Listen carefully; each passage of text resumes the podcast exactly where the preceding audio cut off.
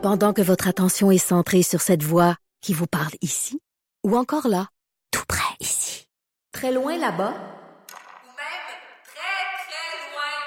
Celle de Desjardins Entreprises est centrée sur plus de 400 000 entreprises partout autour de vous.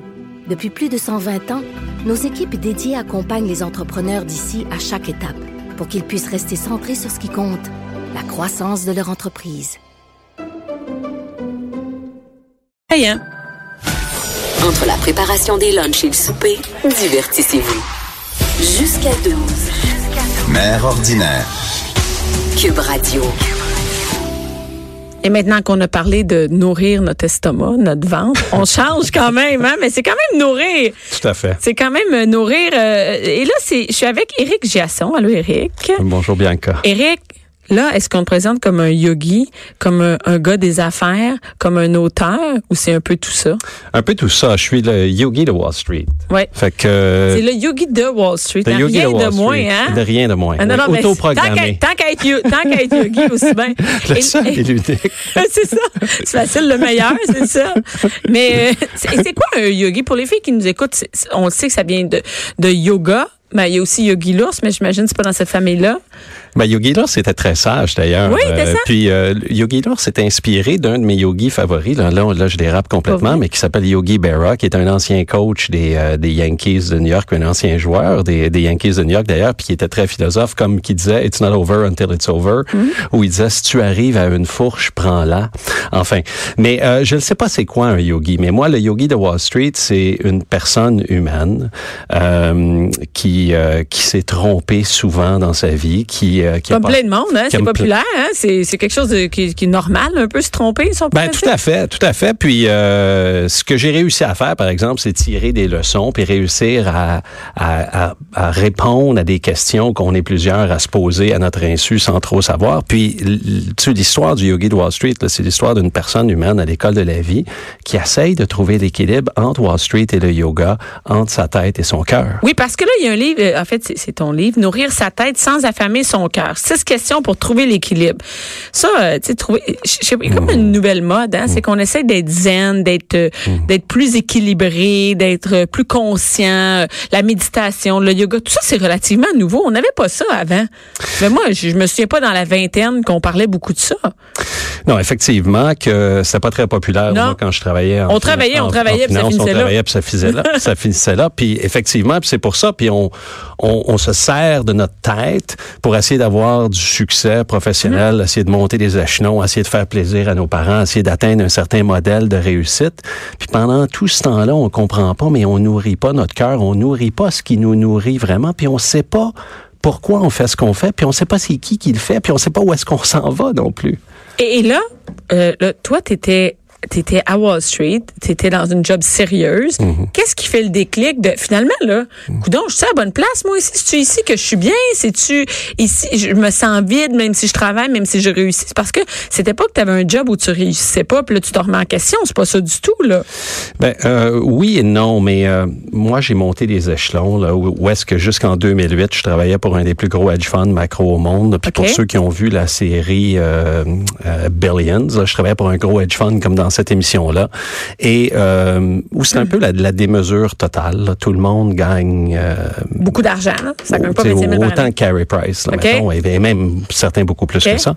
Et euh, mais tout le temps dans ma tête à pas comprendre pourquoi je fais ce que je fais. Puis quand la crise de 2008 est arrivée, Brevin Howard était un hedge fund de, de Londres, a décidé de fermer son bureau de New York. J'étais euh, affilié au bureau de New York, m'ont mis dehors, mais j'avais passé tellement de temps dans ma tête à me vider, à vouloir un monde meilleur, puis à tout le temps en vouloir plus, que je m'étais Plus d'argent. plus d'argent, plus de là. réussite. Ouais, Mais plus d'argent, plus, de réussite, puis être, le- être le plus gros dans les marchés, prendre les plus grosses positions, puis être tout le temps important. Puis Mais la- c'est toujours de la réussite puis de l'argent. C'est relié ensemble dans ce milieu-là. On n'est pas dans la réussite de faire des faire quelque chose bon pour la population ou de s'investir. On est vraiment dans la réussite puis l'argent. Ouais, tout à fait. Mais si on ramène ça là, aux besoins humains, là, Ouais. ce que tu cherches à prendre, c'est de la sécurité puis de la reconnaissance. Ouais, mais là, ça va au-delà. là, quand ben, on ben, ça va au-delà parce que ça, c'est le modèle que moi j'avais, mais Mm, la, plupart d'entre nous, pourquoi est-ce qu'on... Puis pourquoi est-ce que l'histoire du yogi de Wall Street s'applique à monsieur, madame, tout le monde, puis à une mère ordinaire, c'est Ouais. qu'on passe beaucoup de temps dans notre tête à essayer de faire rentrer la vie pour qu'elle rentre dans notre modèle, puis la vie arrive rarement comme dans notre modèle, Mm. puis on pense que c'est à propos de nous. Puis je pense d'ailleurs dans l'histoire de la mère ordinaire où, où tu, euh, où tu te comparais avec euh, toutes les madames qui ont de l'air parfaites un petit peu Mm, sur Instagram et ainsi de suite, puis on, puis on, puis on se compare, puis on cherche à se faire dire qu'on joue un beau rôle dans la société. Moi, c'est moi, ça donne que je l'ai exprimé en finance, en travaillant pour un gros rôle comme ça, mais, mais d'être préoccupé avec notre besoin de sécurité, notre besoin de reconnaissance qui nous empêche d'accéder à nos besoins plus importants, puis à notre besoin de réalisation de soi, puis de comprendre pourquoi est-ce qu'on est ici. Ça fait que oui, c'est certain que moi, je cherchais à faire du cash avec ce que j'avais, mais le but premier, c'est de me sécuriser puis d'être important. Ah, OK. Mais là, t'avais pas. T'avais des enfants à ce moment-là quand même. T'avais une famille. Je veux dire, les six enfants sont pas arrivés en trois, en trois ans. moi, J'ai eu quatre enfants en cinq ans et 20 ans plus tard, j'en ai eu deux autres. Ça fait que j'ai deux jeunes enfants de, de presque cinq ans et un an. Mais, euh, mais c'est ça. Mais fait que j'avais passé tellement de temps dans ma tête que quand j'ai perdu mon emploi en 2008, j'étais dénudé, vidé Ah oui? scientifiquement de sérotonine. mais t'aurais pu travailler ailleurs. J'aurais pu travailler Ben oui, ailleurs, mais j'ai pas sûrement. accepté ça. Mais moi, moi, j'avais un modèle, j'avais des croyances limitantes, j'avais un rôle, j'avais une identité sociale. Je pensais que moi, j'existais seulement dans la mesure où tu me donnais une grosse job comme ça à Wall Street. Sinon, c'était fini. Sinon, c'était fini. Puis pour moi, c'était fini. Puis j'avais pas compris que j'existais au-delà de ça. Ça fait que je suis tombé en dépression avec des idées suicidaires et ainsi de suite. Mais, mais est-ce que c'était vraiment des idées suicidaires où tu comprends pas que tu existes au-delà de ton identité sociale? Tu sais, toi, toi, Ta job ou. ta euh, job, toi, t'es vraiment populaire, le maire ordinaire et ainsi de suite. Mais à un moment donné, quand Moi, même- ouais, mais moi, moi, j'étais pas avant, ça change rien. Non, mais, non, mais tu comprends. Moi, je mais- vais être mais- bien à mais- faire mes planchers après, là. Ouais, ben, bravo pour toi, parce que tu as compris que tu existes Mais au-delà oui, de, au-delà de euh, ça. surtout quand on a une famille, peut-être c'est plus facile quand on a une famille ou quand peut-être plus facile pour les filles, peut-être que c'est plus quelque chose de gars d'être attaché à son à son je- truc social. pas certain de ça. Puis là, je veux, je veux pas généraliser, mais la femme qui, qui s'identifie comme la femme de qui demeure dans un certain en- endroit, qui a un certain euh, statut social relié avec Ouais. qui elle est. Fait qu'il y y a une identité sociale, puis après ça, à la suite d'une séparation ou d'un échec financier de, de la Mm-hmm. part d'un des deux conjoints, ben il y a peut-être la, la perte de, de l'espèce de modèle, puis les- la perte d'identification à l'identité sociale reliée à ce modèle. Mhm. Les gens, ils, ils me voient comme ça, par exemple, de dire, euh, oui, oui, je comprends. Puis là, après ça, tu comprends Hmm. plus que, euh, que tu comprends pas c'est qui qui existe à l'intérieur de, de cette enveloppe sociale-là que tu t'es servi pour te sécuriser puis recevoir de la reconnaissance. Et là, il y a eu une dépression, mais là, faut, Ouais. faut, faut- faut- tu t'en es sorti quand même, t'es là, puis ça a l'air de je m'en sors encore au quotidien. non. Ouais, je m'en suis sorti. Le yoga m'a aidé. Bon, là, là, t'en faisais pas avant, là. J'en faisais pas avant. J'étais un athlète. J'avais fait quatre fois Ironman. Puis, tu sais, ça, c'est un, ça, c'est un rôle social Hey, ça, aussi. ben oui, hey, ça, c'est c'est une quelque espèce chose. de gladiateur Ben oui, moderne. Tu- hey, tu, te ça. trouves bon, tu On en- tu passes ça partout, puis tu le dis à tout le monde, puis tu t'entraînes, puis des Ça fait photos. que pour, pour exister après que j'ai perdu mon emploi, je me suis en allé en Californie. Je me dis, je vais m'entraîner pour faire mon cinquième Ironman. Hey, les enfants étaient où pendant ce temps-là, coudonc? Les enfants, ben, ils étaient chez leur mère. Ah oui, c'est ça, il me semblait bien aussi. Moi, je pas ça. Des, moi, je suis un Iron Mom, OK? Suis Ils, chez leur mère ordinaire qui est très Ah extraordinaire. oui, c'est ça. Et euh, Elle, elle écoutait, elle écoute, elle peut dire, il temps que tu me parce que elle, elle n'a pas fait des Iron Mom. hein. fait que là, fait que là, toi, tu t'es lancé là-dedans, mais c'est correct, c'est une façon de, de, de Oui, mais à je me suis blessé et là, j'étais obsédé à garder ce corps-là en shape parce que tu t'identifies à travers ton corps. Tu penses que t'es ton corps. Mm-hmm. tu. Fait que je suis allé faire une classe de yoga. Puis sans trop comprendre ce qui se passait, ben, je me suis médicamenté. J'ai sécrété de la sérotonine. Ça m'a fait du bien. Puis là, ben, là, j'ai essayé de devenir un extrêmement bon yogi. Là. Mais t'es extrême dans tout, finalement, c'est ça? Hein? Tout à fait. Là, ça. je suis extrême dans l'équilibre. Ouais, c'est- ça. Mais, mais là, je, là, je me suis... Extrêmement équilibré. Je me suis laissé pousser la barbe, me suis acheté une robe, des colliers dans le cou. J'ai eu un gourou. ça, vrai? Non, ça c'est vrai. Il y a des photos de ça sur Internet. C'est vraiment drôle. Là, je vais googler ça. Ouais. Puis j'ai, tout fait. Là, j'ai, euh, j'étais végétarien, j'ai pas pris d'alcool, j'ai pratiqué le brahmacharya aussi. OK. Brahmacharya, qui j'étais célibataire à l'époque, mais qui veut dire, c'est une façon d'essayer de contrôler ses, euh, ses désirs. Puis ça veut pas, ça veut dire ne pas avoir de relations sexuelles, mais c'était pas clair si c'est à cause de la grosse barbe et de la, Ah, et, de- c'est- et de la robe que c'est arrivé ou si je l'avais Ah vraiment oui, c'est ça, exactement. pas le choix de compte. Bon, fait que là, tu te lances dans le yoga. Ouais. Ça marche? Fait que là, uniquement dans mon cœur. Ouais. OK, parce que pendant toutes ces années-là, le yoga m'avait fait du bien, m'avait permis de reconnecter avec ma tête. Puis là, je- tu sais, ta tête, c'est un excellent serviteur, mais c'est un très mauvais maître. Puis ta tête est tout le temps là pour te faire peur, est tout le temps là pour te pour te pour te pour te créer des besoins que t'as pas, tu sais, pour te pour te faire euh, pour te donner l'impulsion que tu as besoin de quelque chose. Puis là, dans mon cœur, ben ça me fait du bien, mais couper complètement de la réalité économique et sociale. c'est- Puis là, je me, je me Il y a bien des limites, là. Euh, Je veux dire, à couper. Tu sais, c'est bien beau faire du yoga, là, mais. Ben, exactement. C'est comme un peu comme l'argent. Quand c'est extrême, ça marche pas. c'est une autre prison. Ben oui. C'est une autre prison. Je me revois à un moment donné en Inde avec ma robe, ma barbe, en train de méditer à côté de Swamiji, là, tu. Puis, parle-moi pas de me trouver un job, parle-moi pas de mon portefeuille, parle-moi pas de réintégrer la société. Là, je suis occupé à repousser la réalité économique et Ça sociale. prend un mix des deux, non? Un peu d'équilibre. Ben, c'est ça, d'équilibre. Ben, Exactement. T'aurais dû m'appeler, je te l'aurais dit. Ben oui. Ben, non, mais c'est pas ça. C'est pas un mix des deux que ça prend un peu. Tout à fait. Tu sais? Fait Tout que à fait. Un peu de yoga, mais un peu de travail aussi, peut-être. Ben oui, absolument. Puis là, moi, ça donne que je suis un homme d'affaires qui gère une business de yoga, qui fait du yoga. Mais Fait suis pas- qu'après, t'es parti d'une business, là. oui, OK. Ouais. J'ai deux studios de yoga avec Geneviève Guérard, entre autres, qui est mon Ouais. associé, les studios de yoga Wanderlust. Mm-hmm. Et euh, puis je me rééquilibre au quotidien. Puis c'est un travail au quotidien. Je me le fais demander. tu sais, et Les gens, ils demandent quoi? C'est- Si je suis en équilibre. Ouais. Et ma réponse, c'est non. Non? Si euh, je- Peut-être que l'équilibre, c'est, faut toujours la garder. Faut Exactement. constamment je travailler là-dessus. rééquilibre au quotidien. Puis là-dedans, ben, dans mon livre. Bon, dans le livre, Ouais. le livre, hey, moi, je- Moi, je- mais c'est, non, mais c'est souvent les extrêmes qui écrivent des trucs d'équilibre. Hein? Peut-être parce qu'on voit que vous travaillez fort pour garder l'équilibre, fait qu'on se dit nous autres qui est peut-être pas extrême, on va y arriver plus facilement, peut-être? Euh, extrême, oui et non. On, on est tout un peu différents, mais. Mais là, si on est allé en Inde en jaquette, là, Ouais. C'est un OK? peu extrême. Puis on a travaillé à Wall Street dans le tapis 70 heures par semaine. Moi, j'ai pas besoin d'autres exemples. Moi, ça, ça me suffirait. Oui, tout à fait. Mais je pense que ce qui est, ce qui est intéressant dans, dans l'histoire du, euh, du yogi de Wall Street, c'est que, bon, l'histoire, évidemment, qu'elle capte l'attention, là, où je me promenais en Ferrari, puis après ça, j'ai tout perdu mon argent, ça, Ah, je l'ai pas dit. Puis après ça, je me promenais en gogoune, en minoune, puis en robe avec une barbe. Mais là-dedans, c'est que j'ai tiré des leçons, puis que je pense qu'ils s'appliquent à, à les mères ordinaires et monde, monsieur et oui. madame tout le monde. Puis on n'est pas au courant qu'on passe du temps dans notre tête, la première des questions, avec des croyances. On a un paquet de croyances qu'on se répète à notre insu. La deuxième des questions dans ce livre-là, avec nos peurs. On a peur de quoi? Peur de pas être aimé, peur de pas être important, peur que si les gens savaient vraiment là, qui je suis, que je mériterais pas d'être aimé.